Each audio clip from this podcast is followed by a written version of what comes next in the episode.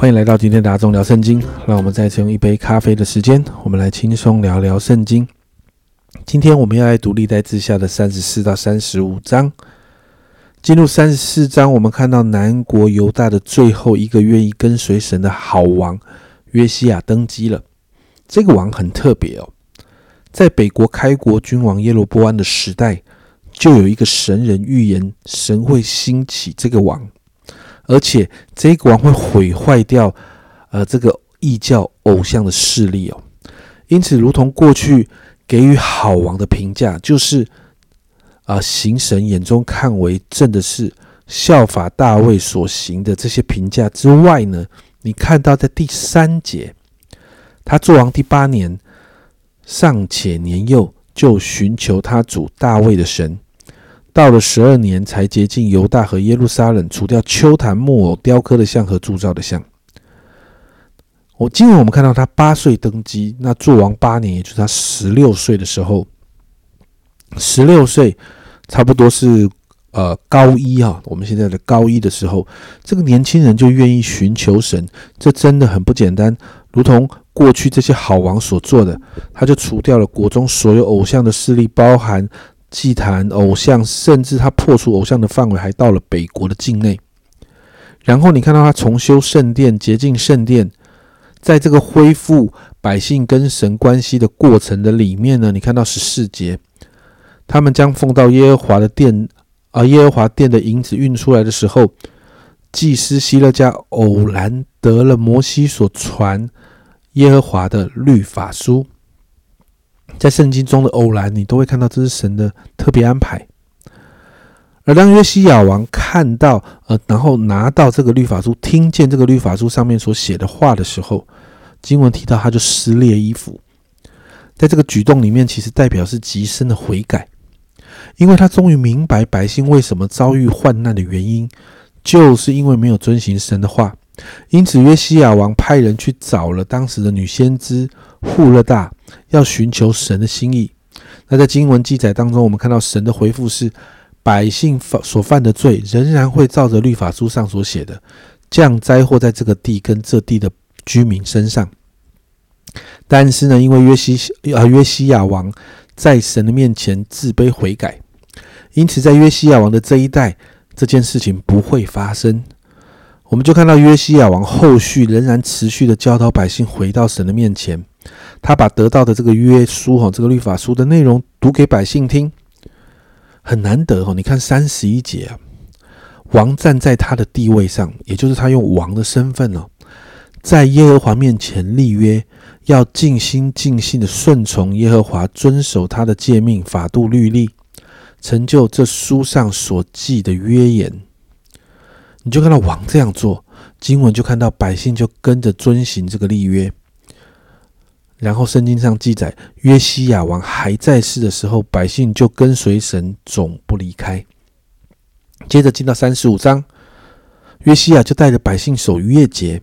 那守逾越节过去西西家也做过，但这一次约西亚王完全照着律法书，还有大卫所罗门所立下的这个典范，还要立为人自节。也预备献祭的牲畜，照着摩西的律法的规定来献祭。那经文这样记载哦，在十八节，自从先知沙摩尔以来，以色列中没有守过这样的逾越节，以色列诸王也没有守过像约西亚祭司立位人在那里的犹大人和以色列人以及耶路撒冷居民所守的逾越节，也就是。这一个守逾越节的氛围，还有这个逾越节的这个讨神喜悦的程度，超过了过去所有的王所守的逾越节。这是一个特别讨神喜悦的守节。最后，在二十到二十五节就记载另外一个事情，就是埃及王尼哥要北上攻打一个地方，叫做加基米斯。那这个经文的背景呢，是当时亚述帝国开始衰落，那巴比伦帝国要兴起了。那埃及其实要去帮助巴呃帮助亚述来对抗巴比伦了。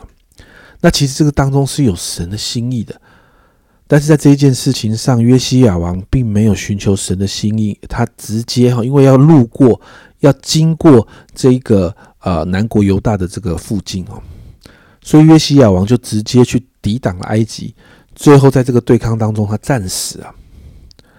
那你也看到，就是如同这个富勒大的预言啊，当约西亚王战死后没有多久，南国犹大就被巴比伦毁灭了。在今天这两章经文里面，我们看到一个属灵的原则，就是当约西亚王看到律法书上关于神的话，他愿意顺服，甚至愿意照着律法书带着百姓守逾越节。神就使约西亚有平安，因为他顺服神的心意。可是你看到面对埃及的这个征战的时候，他没有寻求神呢，这不是神要他做，但他却去做了。所以在这样的征战里面，他就战死，而他死后恩典的时期就结束了。神透过女先知户勒大的预言就应验了，南国犹大没有多久就面对亡国。家人们，其实我们每一天。不都在面对这样的选择吗？就是我们在面对所有的事情上面，我们是不是都要来顺服神？是否要选择在神的法则中做决定？圣经中不断的让我们看见这些例子，就是顺服就蒙福，而不顺服常常会遭受亏损的这些例子。那我们要选择哪一种呢？祷告让我们选择成为那个顺服神的人。好，让我们每一天都经历从神而来的祝福。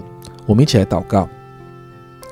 主啊，你在圣经里面，主啊，你总是让我们看见顺服就蒙福。主啊，当不顺服你的法则，总要用自己的方式来做的时候，主啊，主啊，就常常看见许多亏损的例子。主啊，主啊，今天看到在这个约西王约西亚王的生平里面也是这样。主啊，主啊，帮助我们。主啊，从约西亚王的这个例子里面，我们要学习要成为一个顺服的人。主啊，让我们真的凡事来寻求你。主啊，主啊，不要让我们每一次做决定的当中，抓抓，总是会有那个后悔的决定。抓抓，帮助我们愿意成为那个顺服你法则且活出你法则的人。谢谢主，这样祷告，奉耶稣基督的圣名求，阿门。家人们，你要做什么样的选择呢？顺服神心意，经历祝福，还是不顺服神，以至于面对亏损呢？每一天都要做的选择，你会做什么样的选择呢？我们一起来好好的面对神吧。这是阿忠聊圣经今天的分享，阿忠聊圣经，我们明天见。